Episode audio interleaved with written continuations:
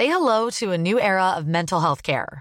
Cerebral is here to help you achieve your mental wellness goals with professional therapy and medication management support. 100% online. You'll experience the all new Cerebral Way, an innovative approach to mental wellness designed around you. You'll get a personalized treatment plan from a therapist, prescriber, or both in a safe and judgment free space. Your cerebral therapist or prescriber will outline a customized plan with clear milestones along the way so you can get to feeling your best. With Cerebral, you're not alone in your mental health journey. We're here to empower you to live a fulfilling life. So take that first step towards a brighter future and sign up today at cerebral.com slash podcast and use code ACAST to get 15% off your first month. Offer only valid on monthly plans. Other exclusions may apply. Offer ends July 31st, 2024. See site for details.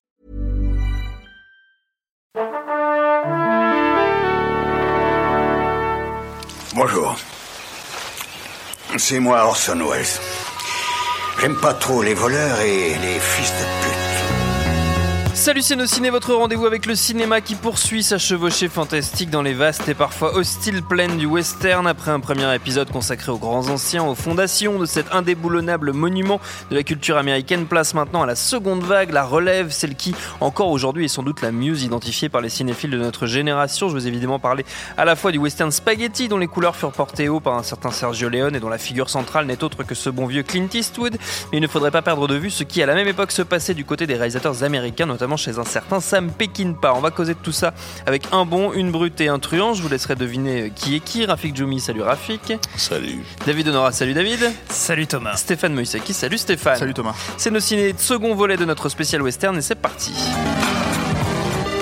Georges, je l'ai connu au temps du Texas. Il était encore cow-boy.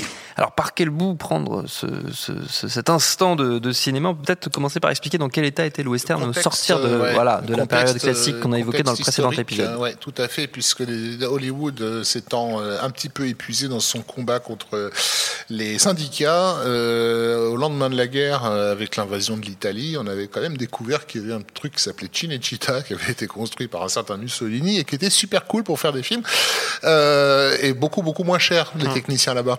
Euh, donc, d'où l'idée d'aller euh, d'exporter euh, pas mal de tournages. Déjà la Voilà. mondialisation. Et, et de fait, un, bon, il y a un genre qui, qui est né clairement de ça, qui a été le peplum américain euh, des, des- des années 50, mais aussi euh, les westerns, puisque pas très loin, il y avait, enfin pas très loin, aux yeux d'un américain, il y avait Al- euh, Almeria en, en Espagne. Espagne. Où le gouvernement de Franco était très content d'accueillir ces, ces- ces chiens de capitalistes, euh, et, euh, et, et où donc ont été reconstruits des, des, des villes western, euh, pareil avec des techniciens qui coûtaient pas un rond, euh, et, et ils étaient surtout formés en Italie, ce qui faisait qu'on avait aussi donc des équipes italiennes qui tournaient, euh, tournaient à en, Espagne. en Espagne. Et, et, et ces décors sont là, les mecs sont formés, euh, on a des chefs opérateurs comme Mario Bava qui vont être formés par les Américains, etc. Et, euh, et en gros, ils ont les, les moyens aussi de faire des films sans eux. Euh, et, et au départ, le, le, le western italien, il va naître tout simplement d'un opportunisme. Quoi. On a les décors, on a les costumes, on a tout ce qu'il faut sous la main et, euh, et des gens qui sont formés. Donc, euh, allons-y gaiement. Mais ça, ça va être très, très, très, très mal euh, pris par, par, la, par la critique de l'époque. Et il faut pas oublier qu'à l'origine, le, le terme western spaghetti est un terme qui se voulait euh, Péjoratif, hein, bien péjoratif, ouais. Mm. Stéphane, David Ouais, alors Stéphane. bon, euh, euh, Ok. En toute honnêteté, je sais pas si historiquement on peut dire que Léon a fait le premier western euh, spaghetti, mais le truc c'est que ce qui est intéressant, et je pense que c'est une des raisons pour lesquelles la critique lui a un peu tapé sur la gueule, c'est que, euh, si ce n'est que les films ont été d'énormes succès dès le début, un dès pour une poignée de dollars, euh, c'est que en fait ils s'inscrivaient euh, vraiment en, en faux. C'est-à-dire, entre guillemets, en- au western, il y avait une vraie euh, logique. euh, Déjà, la légende voudrait que euh, Léon n'ait jamais foutu les pieds aux États-Unis avant de faire euh, pour une poignée de dollars. Ce qui serait quand même assez merveilleux. Mais ce qui, ce qui en dit long, en fait, sur, l'approche aussi Ouais. de manière générale euh, du film, en fait. Euh, ensuite, on sait tous que ça vient de Yojimbo, de, de, Kurosawa. de, de De Kurosawa, voilà, qui, a- qui a à peine, euh, donc c'est un remake officieux, hein, parce que Oui. c'est à peine quelques années euh, de différence. Et, Il euh, avait d'ailleurs peut-être eu l'idée en voyant euh, John Sturges euh, Ouais, faire les sept mercenaires, à partir des sept samouraïs. Probablement, voilà. Et en fait, en, portant un petit peu à faux là-dedans, en fait, il a, il a bah, ce regard européen, on va dire, sur, euh, sur un, un genre euh, cinématographique et Une une, mythologie, euh, une mythologie, et surtout, encore une fois, une histoire, une histoire, Mmh, une- sûr. un aspect historique qu'il va euh, renforcer au fur et à mesure de, de- où il va avancer dans ces films-là, en fait. Euh, parce que, évidemment, il y a pour une poignée de dollars, il y a déjà la trilogie en question, il y a pour une poignée de dollars euh, et pour, quelques dollars de plus, et le bon, la Et le Bon, la Truand, Brute. mais déjà, il rentre beaucoup plus dans les logiques historiques à partir de, de, de le bon, la et le Truand, je crois que c'est. Ouais. euh, Est-ce qu'on peut, est-ce qu'on Ouais. peut rappeler que le premier est réalisé sous pseudonyme aussi? Parce que c'est Oui. l'époque où on essaie de faire croire que ce sont des films américains. Hum. C'est des films d'exploitation hein, qui sont faits en gros pour, pour sortir et rapporter du fric vite fait. Et et il y a l'idée de faire passer ça pour des films américains. Ouais. Ça, c'est important. Voilà. Et euh, en allant chercher, bon là, en, en l'occurrence, on allait chercher une star américaine euh, qui, est, qui est Clint Eastwood, qui était une star de, de, de télé en fait euh, aux États-Unis Rawhide. à cette époque-là. La série Et, euh, et, euh, qui était, un- il avait un second rôle pendant des années, des années, il avait un second rôle dans cette dans cette série. Et, euh, et il l'a fait, enfin, il l'a fait contre euh, l'avis de son agent, en gros. euh, mais euh, il a fini par se dire, de toute façon, qu'est-ce que j'ai à perdre? Je vais me pointer là-bas. euh, ce film, personne ne le verra, quoi. Ouais. Et c'est ce qui a fait euh, euh, de lui une, une, une, star mondiale, en fait. euh, voilà. Et, euh, et ce qui est un petit peu aussi arrivé, alors même s'il était déjà un petit peu plus euh, ancré dans le cinéma, ce qui est un petit peu arrivé aussi à Charles Bronson quelques années plus tard, euh, quand il a fait une partie de sa carrière en, en Europe. Mais et notamment donc il était une fois dans l'Ouest avec avec avec Léon. Il y a aussi alors stylistiquement parlant, il y a cette idée quand je dis que ça s'inscrit vraiment en porte-à-faux au western au western classique, c'est qu'il y a cette idée en fait de faire mais péter euh, euh, les potards à 12 en fait. Je sais pas comment dire euh, dans la façon d'imager les codes du western et, et de les, réutiliser enfin l'utilisation des gros plans l'utilisation de la musique en fait euh, de, de, de Morricone euh, l'idée en fait d'en faire quelque chose de totalement opératique et baroque Mm. il pouvait y avoir des exemples éventuellement je pense euh, et ça vous me direz mieux que moi euh, Raph ou, ou- ou David il pouvait y avoir des exemples en fait qui qui, euh, qui existaient déjà on va dire dans le cinéma classique hein, de, des moments euh, complètement furieux mais là c'était poussé à, à un paroxysme sur quasiment euh, tout le film en fait. Et, euh, et euh, Avec, avec un, un avantage technique, en fait, euh, qui est euh, que le, le cinémascope était euh, trop- considéré comme trop cher pour ces films euh, d'exploitation, euh, parce que ça voulait dire une, une pellicule anamorphique, euh, etc. Bref, enfin, pardon, une lentille ana- anamorphique spéciale et tout. Et du coup, les Italiens avaient inventé ce système euh, au rabais, qui était le techniscope, qui permettait de faire en- du, du cinémascope, mais, mais sans anamorphose, en, en- comment dire, en, avec deux perforations au lieu de quatre. Ce qui fait que l'image était de moins bonne qualité, mais on avait un long rectangle qui, comme bon. Mais le fait que ce soit pas anamorphique, ça permettait aussi d'avoir une profondeur de champ beaucoup plus Beaucoup importante que, que- qu'en cinémascope. Parce qu'au cinémascope, quand tu changes de, fo- de, de focale, ça se voit en fait, ça fait une espèce de déformation à l'image. Et là, pas du tout. Et donc, ce que Stéphane raconte, qui est vrai, effectivement, de cette idée de pousser les potards à fond, elle était d'autant plus aidée par le fait qu'ils pouvaient se rapprocher des, des visages beaucoup plus près que ne pouvaient le faire les, les Américains euh, à cette époque-là. Et après, il y a une notion euh, euh, qui, pour moi, presque définirait aussi une- d'une certaine manière le western. euh, et en tout cas, c'est ma vision du western. Elle est peut-être plus proche du spaghetti que du western classique dans l'absolu. C'est cette notion. Il n'y a pas que l'idée que, par exemple, si tu veux, euh, d'un seul coup, en fait, on voit des gueules cassées, des seconds couteaux beaucoup plus affirmés, beaucoup plus prononcés, des types qui ont plus de dents, des types qui ont un œil crevé, des types qui sont sales, qui puent le, le- le purin, etc., etc.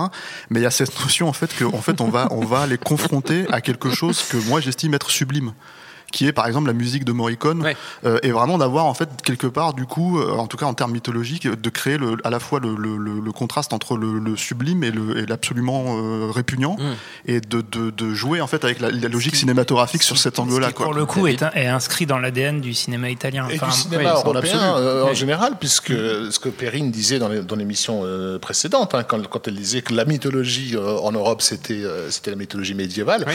en fait, d'une certaine façon, Léon il ramène le médiéval dans le western, effectivement, entre les, les paysans qui puent de la gueule et, euh, et la musique liturgique religieuse euh, par-dessus. quoi.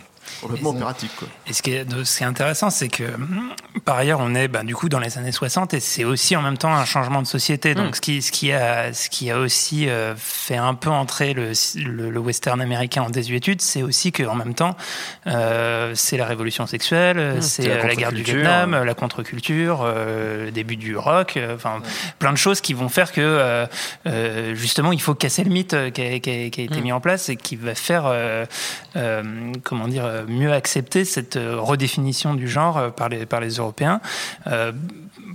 Moi, j'ai noté quelques caractéristiques en fait qui permettent un petit peu de, distinguer le, le, western spaghetti et ce qu'il a engendré de, du, western classique américain, euh, bien qu'il faut euh, garder toutes les réserves dont Rafik parlait dans, la, dans le premier épisode de, l'émission sur le fait que c'est que le, western américain est pas si limpide que ça et que et qu'il est aussi très riche et complexe et, euh, et qu'il y a un petit peu de tout. Dans les trucs très notables, c'est qu'il y a quasiment plus d'Indiens dans le western spaghetti, à, une exception près qui confirme presque la règle, c'est Navarro Rojo de, de mm. Sergio Corbucci. Et euh, il y a une figure euh, qui, qui, était relativement en retrait dans le western classique américain et qui devient euh, quasiment incontournable dans le western spaghetti, c'est le chasseur de primes, qui est un personnage qui de fait est extrêmement ambivalent, c'est-à-dire que le, finalement le, le, le titre d'un des, des western spaghetti le plus connus, Le Bon, la Brute et le Truand, dont tu parlais en intro, donne l'impression de, de, de, de, définir des types très, très spécifiques et, et, et, et, très installés. Et le début du film dit qui est le bon, qui est la brute et qui est le truand. mais, en, mais, en, fait, dans la réalité, euh, qu'est-ce qui définit les, les, personnages comme moralement euh, bons ou mauvais est beaucoup plus complexe. Et, et notamment le personnage de Clint Eastwood est euh, absolument pas, euh, comment dire, dans la lignée, en tout cas, des personnages de John Wayne. C'est un, c'est un quelqu'un qui est finalement beaucoup plus humain dans, dans, sa, dans sa caractérisation, dans le sens où euh, voilà, il, il a un, un, mauvais côté. En fait, moralement, c'est difficile de dire que ce, ce type-là, c'est un héros. De toute façon, c'est dès, dès, le premier L'homme sans nom, dès le premier film, en fait, c'est un euh, manipulateur. Dès pour une poignée de dollars, il est là pour, euh, pour, voilà, pour manipuler, en fait, voilà. manipuler, les gens. Ouais. Et il y a un, un, autre aspect, effectivement, on a déjà parlé, c'est des, des films qui qui ont eu énormément de succès euh, très tôt, à tel point qu'effectivement, dans, dans l'imaginaire collectif, euh, ils, en, particulier en France, ils peuvent avoir tendance à définir le western. C'est-à-dire qu'on on peut penser. Le plus gros succès du, west, du western en France, c'est une fois dans l'Ouest. Une fois dans l'Ouest, qui fait quand même. l'un des plus gros succès français, enfin, sur le territoire français. Ça fait 14 millions d'entrées. Il fait près de 15 millions d'entrées, ce qui est, ce qui est extraordinaire, et euh, qui est bah, de loin le, le, le, plus gros succès du western en France. il y a uniquement justement les Sept Mercenaires euh, qui, qui, se hisse parmi les, les, euh, les, films à plus de 5-6 millions d'entrées. Il avait fait 7 millions d'entrées à l'époque. Et en fait, les, dès les premiers Sergio Leone, euh, pour une poignée de dollars, c'est 4 millions d'entrées. Pour quelques dollars de plus, 4 millions d'entrées. Le Bon, la beauté, Troyen, 6 millions d'entrées. C'est des films qui ont été multi-rediffusés à la télévision, etc. Et qui ont vraiment participé à installer dans, dans, dans l'imaginaire le, le ce qu'est le western. Contre, et, envers et contre la critique aussi, il faut le rappeler, parce que ça a été évidemment, comme surtout avec des succès populaires comme ça. Il ne faut pas oublier à quel point, à la fin des années 60, début 70, il y a des, des, des horreurs qui ont été écrites sur ces, sur ces films-là. Euh, Stéphane. Je pense que ça, il y a ça, mais il y a aussi, je pense qu'il y a l'idée encore une fois de ce que je disais, c'est-à-dire que dans l'absolu, euh, un Léon, en fait, il va aussi euh, lui-même non seulement déconstruire déjà à la base dans, son, dans sa logique des choses le cinéma américain, le western américain, mais déconstruire son propre cinéma ensuite, puisque euh, par exemple une anecdote célèbre, c'est qu'il voulait que Eastwood, Valak et et, et Lee Van Cleef reprennent leur rôle au tout début. Il était une fois dans l'Ouest, en fait, pour se faire buter par le personnage de, de, de, Bronson. de Bronson. Et, et, et ça euh, ça n'est pas arrivé parce que Eastwood a fait euh, pardon. Enfin, en gros, euh, non, je, parce que je pense que tu as cette, cette, idée que lui, il, fonctionnait dans le dans le dans la pérennité, c'est-à-dire, c'est se voit dans son cinéma et on en parlera peut-être parce qu'il a fait quand même beaucoup de western lui aussi. Mais mais mais que justement, Léon avait ce jeu. qui est un jeu d'ailleurs en fait qui est inscrit dans sa narration. Hein, C'est-à-dire que quand on parlait de retrouver des racines de, de, de la narration à l'européenne, euh, c'est pour moi en tout cas c'est plus marquant euh, chez Léon en fait de voir par exemple euh, le, comment le récit picaresque est utilisé mmh.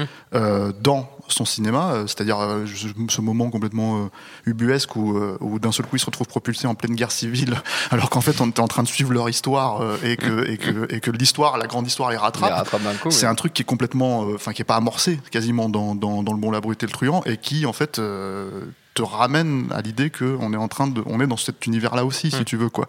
Et ça, ça, ça, par exemple, il y a cette notion-là, et il y a l'autre notion que moi je, qui est bon, peut-être plus personnelle dans la, dans la logique des choses, mais il y a cette notion que, que cette époque-là, le temps en fait était différent. c'est-à-dire le, le, le, passage du temps, l'idée du temps. Et en fait, j'ai l'impression que lui, même si c'est pour des raisons purement euh, cinématographiques, en fait, il le pousse énormément. Hmm. On en a parlé dans les précisions précédentes de La Prisonnière des désert et le temps que ça prend à, à John Wayne finalement à retrouver, oui, pour retrouver la, la, jeune fille. fille et, et, et, et, cette notion du temps, en fait, cette notion d'une époque où le temps fonctionnait différemment que notre époque actuelle, euh, euh, c'est quelque chose en fait qui est, je trouve, est très important dans le western, euh, dans le sens où, bah, tout simplement, quand tu réfléchis un tout petit peu à l'époque, la logique historique de l'époque, effectivement, tu pouvais mourir comme un con, tu vois, ou te faire pendre en fait en te faisant attraper, et ta famille oui. le saurait jamais parce que tu n'auras jamais reçu une lettre, etc., etc.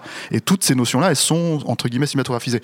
Et le truc, c'est que bah, dans chez Léon, euh, cette dilatation du temps, c'est quelque chose qui est extrêmement important parce qu'en fait, c'est ce qui, euh, c'est ce jeu entre le, donc l'emploi de la musique, l'emploi euh, d'un montage extrêmement dilué pour d'un seul coup en fait te frapper mmh. d'un coup de fouet, d'un coup de feu, d'un truc qui rend encore la chose encore plus brutale en fait finalement au-delà encore une fois de ce qu'on voit euh, à l'écran quoi. C'est-à-dire il y a un autre aspect assez important par rapport à quelqu'un comme, comme, comme Léon et même peut-être d'autres réalisateurs de western spaghetti qui est, qui est l'aspect entre guillemets postmoderne et, et là c'est même pas moi qui le dis ce sont des sociologues qui ont considéré que c'était le premier cinéaste postmoderne euh, puisqu'il il fonctionne par rapport à, à, à, comment dire ces films fonctionnent aussi comme discours sur le sur le cinéma oui. euh, le, le, il a toujours dit que le fait d'avoir choisi Henri Fonda pour pour Il était une fois dans l'Ouest était pour prendre à revers le, le, le spectateur dans son expérience de ce qu'est Henri Fonda au cinéma mmh. en fait en l'utilisant mmh. littéralement comme il est c'est-à-dire oui. que l'anecdote veut que Fonda se pointait en fait en se, en, en se mettant des lentilles noires etc mmh. pour masquer ses, et ses, yeux et en fait Léon lui a dit mais non tu, je veux ta gueule je veux tes yeux bleus je veux en fait euh, voilà la pureté du regard dans voilà. Fonda pour désigner un truc euh, absolument abominable quoi euh, le meurtre d'un enfant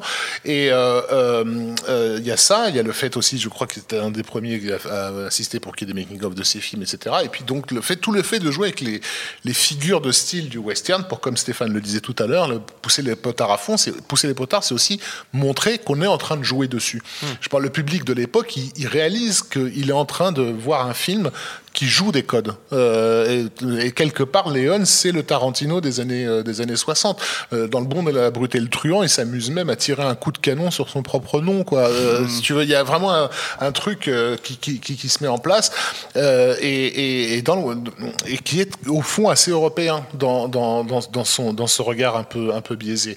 Et il y a d'autres choses spécifiquement européennes qui différencient ce western européen du western américain. C'est la religion. Il ne faut pas l'oublier que les mmh. États-Unis sont un pays protestant l'Italie est un pays catholique. Euh, le Western Spaghetti est chargé de symboles catholiques dans tous les coins, euh, que ce soit de Django qui porte ça, littéralement sa croix ou bon la brute et le truand donc qu'on vient de citer ou, euh, ou comment dire euh, Lee Van Cleef et, et, et, et, Clint Eastwood sont quasiment l'ange euh, mm. l'ange de la vengeance et l'ange de la rédemption de, de, du personnage euh, central la politique euh, le nombre incroyable de, ah ouais, de, de, de thèmes marxistes qui, vont, qui vont arriver débouler dans, dans, tous les coins. Enfin, tout ça fait que, au bout d'un moment, les, ils ont commencé par essayer de faire croire qu'ils faisaient des films américains en mettant des faux noms, etc. Puis très vite, ils se sont dit non, non, mais assumons le truc, jusqu'au bout. Quoi. Mais ce que tu on, dis, ce c'est intéressant parce qu'en fait, on n'en a pas forcément parlé dans la première partie euh, en soi, mais je pense qu'aussi euh, le truc, c'est que quand bien même en fait, c'est un genre historique en soi, c'est-à-dire par, par l'idée de reconstitution, ce sont c'est un genre aussi qui permet de parler de notre époque à chaque fois en fait qu'on qu qu les Et, et, et l'idée en fait de que d'un seul coup tu as un tas de scénaristes italiens et de réalisateurs italiens qui se mettent à, fait, à faire des films euh, de gauche très très prononcés dans les années 60-70 mmh. bah ça en dit long sur l'époque en fait oui. sur l'Italie de l'époque aussi. Donc euh, donc ouais. euh, ceux de droite vont, vont, vont faire les, pol les, policiers des années 70 voilà, et, et, et, surtout le truc c'est que post post euh, grande guerre enfin post guerre mmh. seconde guerre mondiale. Donc puis le, avec les années de plomb en, en parallèle. Voilà c'est ça. Donc le truc c'est que le western permet aussi ça. C'est-à-dire il permet de, de tout simplement de parler de notre temps en parlant de, de comment dire, en, en traitant ce, le temps, l'autre temps, en fait, j'ai envie de dire. Mmh. Mais euh, ce que tu dis sur le postmodernisme, c'est effectivement vrai, mais c'est surtout que ça, il ne pouvait pas en être autrement, puisque en fait, quelqu'un comme Léon ne, ne, connaît même pas le pays en fait mmh, en soi. C'est-à-dire que c'était d'ailleurs progressif en fait dans ça. son cinéma l'idée d'un moment donné d'inscrire vraiment l'histoire du pays dans euh, ce qu'il y a à faire, y compris euh, sans même aller jusque dans le western, y compris dans Il était une fois euh, l'Amérique. En fait, voilà, c'est même si les films s'appellent comme ça, c'est parce que à un moment donné, je pense que lui-même s'est autorisé d'un seul coup à rentrer dans ces logiques historiques et ouais, en fait de ouais. les traiter sous son propre angle à lui. C'est vrai que ces films, enfin dans tous les, les premiers westerns, sont des souvenirs cinématographiques en fait. C'est une, une lecture de, de, de et, euh, et oui, donc euh, et parallèlement en fait au travail de Sergio Leone, qui a été une figure bah, finalement tellement hégémonique dans, dans, dans l'imaginaire qu'il a presque éclipsé tout, tous les autres, y compris, euh, euh, y compris parfois volontairement. Je, voudrais parler un petit peu plus tard de, mon nom et personne, euh, sur lequel voilà la, manière dont, dont Sergio Leone a, imposé sa patte sur le film mm. de, de, de Tonino Valeri est, euh, discutable. Enfin, en tout cas, il faudrait, faudrait, un petit peu en parler. Euh, il y a un autre Sergio euh, à côté, qui, Sergio Corbucci, qui, qui lui, en fait, a récemment été remis en lumière, notamment par, par Tarantino, en faisant Django Unchained et en, en, utilisant le thème de Django mm. dans la, chanson restante. Chez nous, il y a quand même Dionnet qui a beaucoup montré ça aussi dans les années 90. Et dans The Hateful Eight, qui est une relecture du Grand Silence, quelque part. De, oui, alors, il y a des, alors justement, alors Corbucci fait donc euh, euh, Django, euh, qui ensuite va en fait devenir un personnage mm. mythique repris par d'autres cinéastes, décliné de différentes manières. Navarro Joe, dont, je parlais tout à l'heure, qui suit le, personnage d'un Indien, et Le Grand Silence, effectivement, qui avec Jean-Louis Trintignant. Avec avec Jean-Louis Trintignant qui joue un chasseur de primes muet. Mm. magnifique. Qui est un, très beau film dans la neige, donc c'est en ça qu'on peut faire le, mm. lien avec les huit salopards. Euh, ce sont des films qui euh, finalement sont, vont encore plus loin dans le, dans le, dans le crasseux et le, le, postmoderne par rapport aux, films euh, de, de, Sergio Leone qui sont peut-être moins dans la dimension opératique. Enfin, je ne sais pas, ouais. ce que tu voulais ajouter. Que, qui, qui, fonctionne quasi en parallèle avec le cinéma, euh, euh le chambara japonais à l'époque. Oui. Euh, on a parlé des influences manifestes, etc. Mais euh, au, moment où on a le grand silence, on a aussi Hideo Gosha qui fait Goyokin. et on peut presque coller, coller les, les, deux films côte à côte. Quoi. c'est puisque le, le, chambara étant le western japonais par, par, par, par excellence. Mais c'est marrant de voir que esthétiquement aussi, les deux genres se ressemblent à plus d'un titre.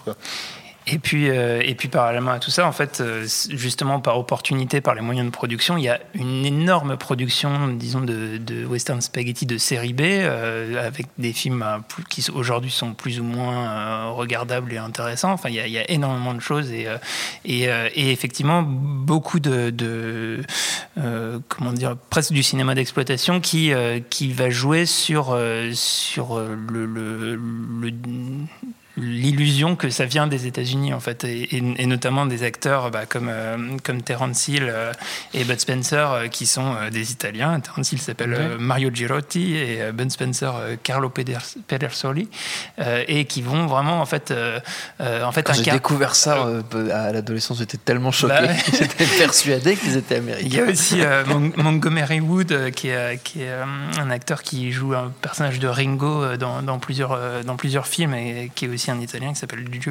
Giuliano Gemma. Euh, et donc euh, tout ça, c'est vraiment une, une, réappropriation du folklore euh, américain et de, de, la mythologie dont, on a parlé dans la, dans la première partie, bah, à des fins directement mercantiles pour faire mm. un maximum de production et, et donner l'impression, presque l'illusion d'avoir des suites parfois de films qui n'ont absolument aucun rapport les uns avec les autres. C'est un truc qu'ils ont poussé jusque, jusque même dans les années 80 et 90. Hein. Il y avait par exemple Evil Dead, ça s'appelle à Casa en, Italie. Et du coup, en fait, ils, produisaient d'autres films qui, s'appelaient Casa. Et quand ils veulent deux arriver, c'était la Casa 5, du coup, je sais plus combien, parce que d'un seul coup, en fait, les mecs avaient poussé le. Et ça, c'est des problématiques de distribution. Et puis, c'est oui, c'est de l'entourloupette. Euh, de, de, de, voilà, de, prod et Voilà, pour, euh, et, euh, et, du coup, il y, y, a Mon nom et personne qui arrive en, en 1973, qui est presque, on parlait de postmodernisme, qui est une relecture déjà presque postmoderne du, du western spaghetti. C'est-à-dire que c'est un, un, un, film qui ben, est presque une parodie de western spaghetti, avec en même temps des, des, idées de mise en scène assez géniales, un film qui est, qui est, qui est extrêmement bien composé, qui, est, qui, qui met aussi, pour le coup, plutôt euh, en, bonne posture euh, Terence Hill euh, qui enfin qui peut sortir un peu de certains des nanars qui ont pu, faire sa carrière.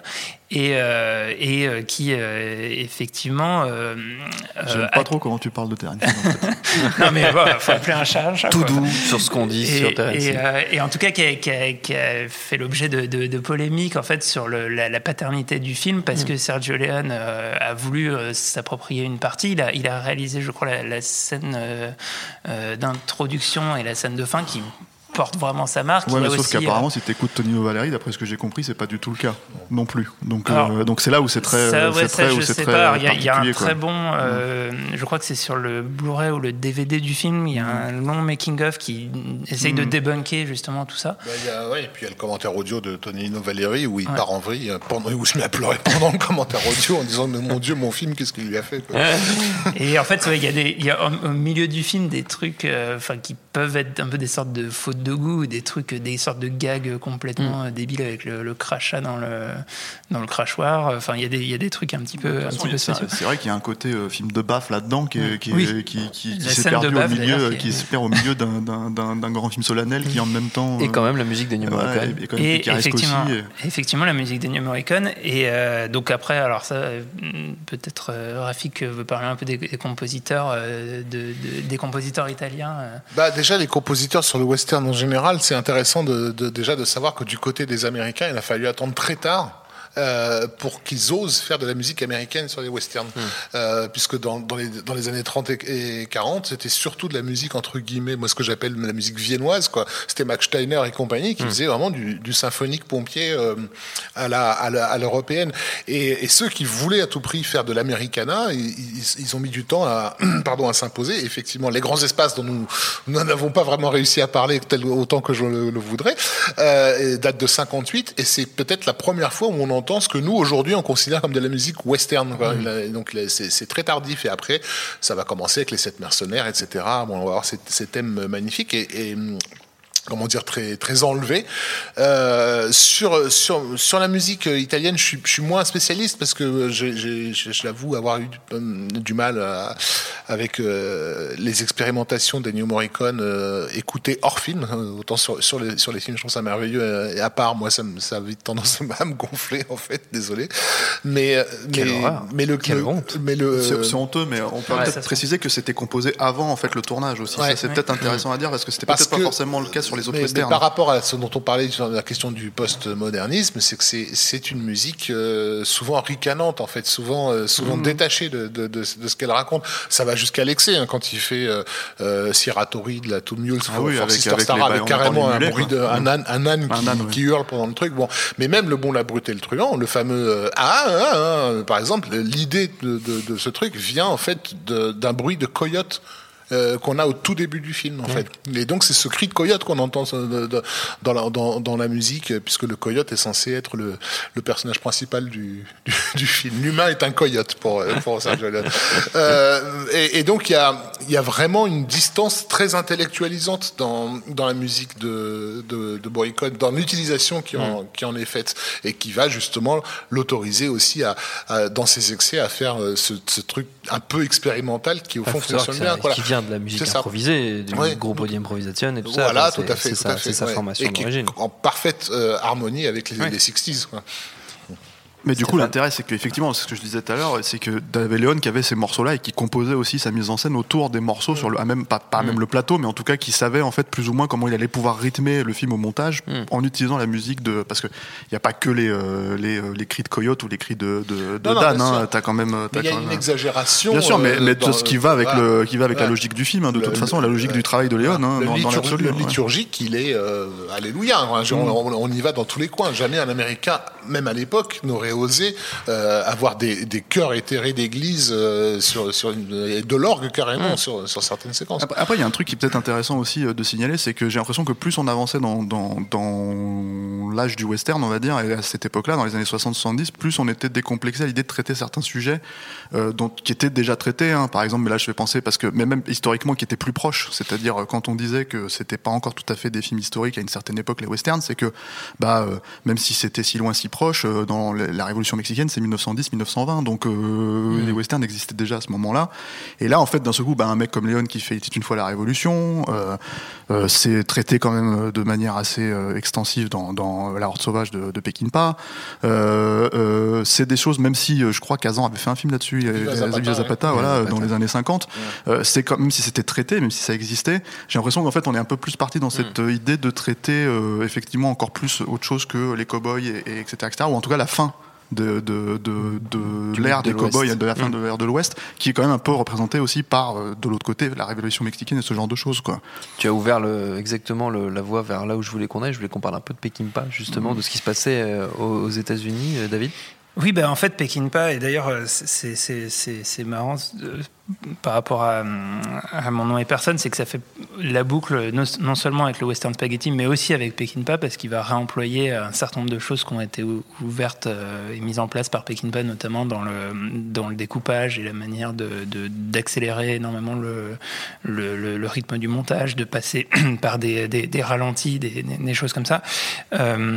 Et effectivement, Peckinpah euh, est aussi un, un- en tout cas c'est c'est énormément nourri du western spaghetti, c'est-à-dire que c'est euh, c'est un américain qui euh, qui, qui va euh, aller chercher un, un certain nombre de, de, de leçons dans dans dans, dans l'approche euh, du western spaghetti, notamment dans dans, dans l'écriture de, des, des scénarios et le et le fait de, de chercher à à déromantiser en fait le, le, le western et, euh, et à, en fait à avoir quelque chose de euh, comment dire de, de très résigné quoi qui va dans la dans la horde sauvage qui va vraiment très très loin jusqu'à jusqu'à euh, comment dire au, massacre pour le massacre presque.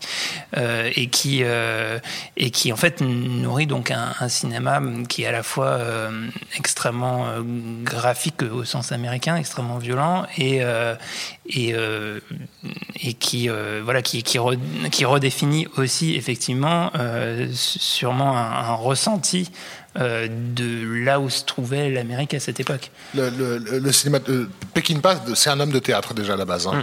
Et ça, c'est- absolument crucial pour, pour comprendre d'où il vient. C'est que c'est- un intellectuel et en même temps, c'est un type qui est traversé par des pulsions euh, qu'on attribuerait plus volontiers justement à un cow-boy de l'Ouest. euh, et il est vraiment à, à- à cheval entre les deux. Mais c'est un type qui est capable de citer tout Brecht euh, en, en une seule soirée. Quoi. Il, il connaît son théâtre sur le, sur le bout des doigts. Et ce théâtre de, de cette époque-là, des années 40-50, un, chouïa dépressif, on va dire. Euh, mais, dire. mais qui va beaucoup, beaucoup le nourrir. Et, euh, et il va se faire un nom sur une série qui s'appelle The Westerner, euh, dont il va réaliser la plupart des épisodes. Euh, et, et- mais dès le premier épisode, enfin, quand, si vous revoyez aujourd'hui ce truc-là, il faut se dire que c'est passé à la télévision américaine dans les années 50. Tu te dis juste waouh quoi. Là pour le coup le caractère dépressif il est euh, il est de- le, le premier épisode le héros euh, vient dans une ville euh, pour espérer reconquérir une femme qu'il a manqué dans sa vie et elle l'envoie chier comme une merde. Enfin, c'est- et ça se passe la nuit dans une Ça ville pourrie. Voilà la femme de Peckinpah de l'époque euh, elle joue une espèce de d'illuminée religieuse. Enfin c'est- une noirceur totale. On a un épisode avec un un, un- un ancien une ancienne gâchette de l'Ouest qui qui qui veut en gros arrêter quoi. Euh, parce que c'est le, le- le- le- ça a été le tireur le plus rapide parce qu'il a trop de morts sur la conscience. En fait partout il, il a, il a buté tout le monde. Et partout où il va aujourd'hui euh, euh, il y a toujours un jeune con qui veut le, le provoquer en duel quoi. Et le mec à, à chaque fois c'est genre mais arrête stop arrête-toi quoi. Et il, passe- il passe son temps à tuer des jeunes des jeunes gens tu vois. Bon. Euh, mais chaque épisode te, te, te, te met six pieds sous terre quoi. Et euh, et c'est euh, comment elle s'appelle C'est Maureen O'Hara qui va lui donner sa grande chance en, en- avec un western qui s'appelle New Mexico que je recommande, qui est une vraie curiosité. euh, D'abord parce que c'est porté par une femme et pas n'importe laquelle, hein, qui est une des grandes rousses euh, du, du, du western. Euh, C'est c'est la- l'actrice de John Ford par essence, quoi. Euh, et, euh, euh, il, va, il va aussi faire un western crépusculaire qui est Coup de feu dans la Sierra avec euh, Joel McRae et Randolph Scott, les deux, deux grandes figures euh, du virilisme westernien des années 50 qui se trouvent étaient aussi un petit peu pédés entre eux euh, quand on les laissait. non mais voilà, il faut un petit peu rappeler aussi sur euh, sur quelle base le Hollywood s'est constitué malgré les apparences quoi. Et, et, et à travers le, comment dire ce film-là, Coup de feu dans la Sierra, il dit adieu enfin enfin. euh, ces deux acteurs disent adieu à, à, à- à toute l'image qu'ils ont portée dans, les, dans, les, dans la décennie précédente. Et c'est déjà Peckinpah qui est derrière la caméra. Et c'est déjà euh, la Horde sauvage qui est effectivement un, un, un pinacle, quoi, un, un grand coup dans la gueule. C'est, il a quand même été précédé par euh, par euh, par ces essais là quoi. Et je, je recommande vivement coup de feu dans la Sierra. Euh, mais effectivement quand quand quand quand il fait la Horde sauvage en fait il se trouve qu'il a eu des, des échecs euh, dans sa carrière notamment Major Dundee qui est un film qui, qui a été complètement détruit qui font qui font qu'il va il va retourner à la télévision un peu la queue entre les jambes. Il va faire un téléfilm euh, sublime mais assez difficile à voir Euh, qui s'appelle Noon Wine avec Jason Robards et Olivia de Havilland, qui est un western mais un western euh, on va dire dramatique, hein, c'est-à-dire qu'il n'y a pas de coup vraiment de coup de feu quoi, euh, qui est tellement intense et puissant que, que ça va convaincre les, les producteurs de leur donner une chance en fait. Mmh. Euh, et, euh, et, donc c'est, c'est, là qu'il va, il va vraiment se saisir de la horde sauvage comme un, un acte de, de revanche et il va explosé. Enfin, on peut pas mesurer aujourd'hui le traumatisme que ce film a provoqué chez toute une génération parce que tout d'un coup, il y a eu euh, des tas de canaux qui circulaient dans le cinéma et qui se sont croisés à cet endroit-là. On était en plein dans le cinéma européen d'auteur euh, avec ses effets de montage euh, extrêmement élaborés et spécifiques. Donc, il y avait l'opératique à la Sergio Leone qui arrivait, euh, etc. Il y avait le, le, une forme de, de néoclassicisme euh, euh, porté par le cinéma japonais de, de Kurosawa, euh, Mizoguchi euh, et compagnie. Et, et, ce film est vraiment à la croisée de tout, en fait. Euh, avec, avec, un nihilisme qui est encore voilà. plus prononcé parce que ça, enfin, c'est du début jusqu'à la fin. En fait, voilà. ils vont d'échec en échec. En fait, voilà. et, et, et, se termine sur un bain de sang absolument mmh. orgasmique et en même temps désespéré. Enfin, tout, tout, tout est en, tout est sans contraire, quoi. Et ça a été un film somme, quoi, presque aussi important dans l'histoire du cinéma en, en, termes de comment on appelle ça de, de, de film qui va donner des, des, envies de cinéma à d'autres gens quoi d'influence voilà mmh. que Capulet 2001 l'Odyssée de l'espace qui est sorti à peu près à la même époque et d'ailleurs en fait oui. Pekinpa enfin c'est intéressant parce que euh, Coup de feu sur la Sierra et euh, et la Horde sauvage en fait euh, justement prennent en sandwich euh, le, le, le, western spaghetti c'est-à-dire Pekinpa est un peu le pain du sandwich euh, du, du, western spaghetti au début à la fin des années 60 mmh. et, et effectivement entre entre ces deux films bah, il y a eu il y a eu Sergio Leone il y a eu Sergio Corbucci et il y a eu une production la production faramineuse dont on a parlé. Et moi il y avait un, un autre une autre voie de, de, de films qui, mm. qui, qui, qui sortent à ce moment-là. Euh, alors je sais pas si c'est un genre en soi mais euh, le, ils ont en commun d'être il y a deux, deux films euh, à mon avis notables avec Robert Redford. D'abord il y a Butch Cassidy, Butch Cassidy et Sedensky de, de, de George Orwell qui sort en 1969 et dont je sais plus je crois qu'on en a parlé dans la première émission, euh, on l'a évoqué un moment, euh, qui est un film, euh, qui, un film intéressant parce qu'en fait, je, pense qu'il est, il est en partie, comment dire, le, fruit de, d'une partie de l'Amérique contestataire de l'époque et effectivement ensuite deux marginaux qui sont des, des, braqueurs hyper attachants qui qui vont, euh, si, si d'ailleurs vous jouez à Red Dead Redemption, euh, ils sont ils sont poursuivis par des, euh, des détectives de la de la Pinkerton, Pinkerton ces, ouais. salopards qui veut qui empêchent de de, de, de, de trouver son son, une son jardin. Voilà, c'est des, des, des, détectives qui sont du coup payés un peu comme des, des mercenaires ouais, pour, pour quasiment chasser. des tueurs à gages, on peut dire. Et, voilà, et et, et donc on suit ces, ces personnages hyper attachants qui, qui à un moment, et je trouve le film hyper réussi dans ce moment où on croit qu'ils qui vont pouvoir euh, s'installer et vivre mmh. une vie finalement euh, paisible et, euh, et, qui débouche sur un, une fin vraiment, vraiment mmh. tragique et, et qui, enfin, c'est vraiment un, un, archétype de la bromance avant l'heure, avant les, les, les, films d'Apato et compagnie. Enfin, il y a la, la, relation entre les deux personnages est hyper intéressante. Et c'est un scénario de William Goldman qui vient de, qui vient de, qui vient de mourir. Ouais. Et il y a une musique absolument sublime de Burt Baccarat. Ouais. Et, euh, et l'autre, l'autre euh, film euh, avec Robert Redford, c'est un, complètement un, un, un, autre sillon, c'est Jeremiah Johnson, qui, de Cinépolat, qui là va incarner plus, je dirais, et, et, qui va commencer à ouvrir le, le, le post-western, c'est presque un western hippie, de, de mmh. retour dans la, à la nature. Mmh. pour le coup, les Indiens sont très présents. Et ouais, et qui, qui euh, alors c'est aussi ouais. un film enneigé. Enfin, il y, y, a vraiment plein d'éléments qui, euh, qui ouvrent sur quelque chose de neuf. Et, et, et, qui s'inscrit encore une fois dans une tradition japonaise, parce qu'on a des Uzala aussi oui. euh, avant, euh, avant Jeremiah Johnson. Donc c'est marrant de, de constater comment le Japon et, et, le western se sont. Ouais, ouais. Mais, mais alors oui, une fois, une fois que Peckinpah est passé, euh, a explosé tous mm. tout, tout, les repères, effectivement, il n'y a plus de retour euh, possible. Le, mais ceci dit, j'ai l'impression qu'il y a quand même, il y a quand même un, un, un type comme Peckinpah qui a démontré en fait en faisant ces westerns-là qu'il pouvait reprendre ces codes-là dans des films justement urbains, c'est-à-dire que par exemple, quand tu regardes Guet-apens, oui, fondamentalement, c'est un western. Bien sûr. Euh, bien sûr. Euh, Mais surtout, il a ouvert la boîte de Pandore de la, enfin, ben, il faut le dire, de la représentation de la violence, pas seulement graphique, mais de toute forme de mmh. violence euh, au cinéma, qui va aussi autoriser, dans ces années très très agitées, à aborder frontalement des sujets que jusque-là ont été mis de côté. Je pense à un film comme Soldat bleu euh, sur le génocide euh, des, des, des, des, Indiens, où il y a, moi, moi souvenir à l'époque. Peut-être qu'aujourd'hui je serais moins choqué, mais à l'époque de, de, ma découverte de m'être dit, mais qu'est-ce que je suis en train de regarder là, quoi De voir le général Custer en train de se faire raser euh, la mm. barbe euh, avec un, un gamin euh, planté sur un pieu devant lui en train de se, de se tortiller. Enfin, enfin, un truc absolument abominable, quoi.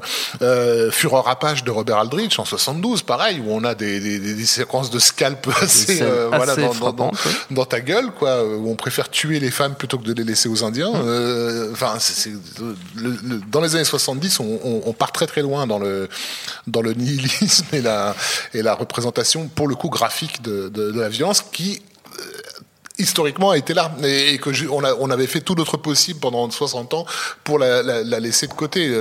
Le règlement de compte à hockey choral de, de, de, de, John Ford, il est, il est propre, il est, il est clinique. Quoi. Quand on arrive dans les 70s, ben, ça ressemblait pas tout à fait à ça. Stéphane, tu voulais rajouter quelque chose Non, non, mais euh, oui, moi je pensais plus à l'idée que, enfin, j'étais parti un peu sur cette idée-là, en fait, que d'un seul coup, tous ces codes-là, en fait, se retrouvent euh, infusés euh, effectivement aussi dans euh, l'aspect urbain, c'est-à-dire que quand on changeait de genre et qu'on mm. faisait des polars ou qu'on faisait machin, d'un seul coup, il y avait beaucoup plus de notions euh, westerniennes euh, dans le cinéma de cette époque-là que, que voilà, c'est parce que effectivement, c'est de la même manière qu'on a dit que Sergio Leone était un cinéaste postmoderne au sens où il a ingéré les codes du cinéma, il les a déconstruits parce qu'en fait, si tu veux, il n'a pas connu l'histoire de l'Amérique, ou il n'a pas connu l'Amérique en tant que telle pour en faire mmh. l'expérience et la retranscrire dans son cinéma. Ce n'est pas John Ford donc, mais euh, euh, euh, bah en fait, tu as tout un tas de cinéastes comme par exemple Carpenter ou, ou tous ces gens-là en fait, qui d'un seul coup récupèrent, mmh. se disent bon bah Rio Bravo, je le prends et je fais euh, assaut en fait. Mmh. Et d'un seul coup, il, malgré ça, il y a les codes du cinéma euh, de western en fait qui se retrouvent imbriqués là-dedans dans euh, l'aspect urbain en fait de, de, de, de, du récit quoi. Et, et je sais pas si c'est exactement à ce moment-là que, que, que tout ça, ça a bifurqué, que c'est devenu quelque chose de totalement, euh, enfin, que c'est que c'est devenu une narration totalement digérée euh, dans ce cinéma. Il y aura probablement des exemples qui datent d'avant, en fait, où d'autres d'autres cinéastes ont, ont, ont appliqué ça ailleurs. Mais, mais disons que j'ai l'impression que la popularité auprès du grand public, hmm. elle est arrivée à ce moment-là, et, euh, et, notamment voilà dans, dans, dans, cette notion que, encore une fois, euh, un, un un Peckinpah ou même un, un, Richard Fleischer ou des mecs comme ça en fait d'un seul coup euh, pouvaient récupérer en fait des codes du western et, et, et les traiter dans, le, dans la modernité de l'époque c'est-à-dire Don Siegel aussi hein, qui, qui, qui, avait fait plein de westerns enfin plusieurs westerns dans les années 50 et qui va réutiliser toutes ces figures dans, dans l'inspecteur Harry parce que le, le, le, truc c'est que d'un seul coup effectivement il avait fait il avait même fait la, la, la, la l'injonction avec un shérif à New York et, et, mm. voilà quoi.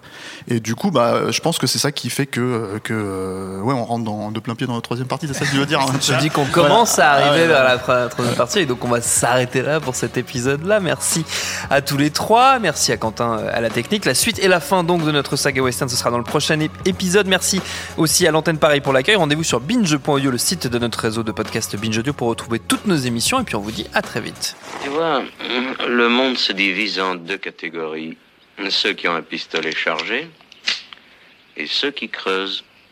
Toi, tu creuses. Binge.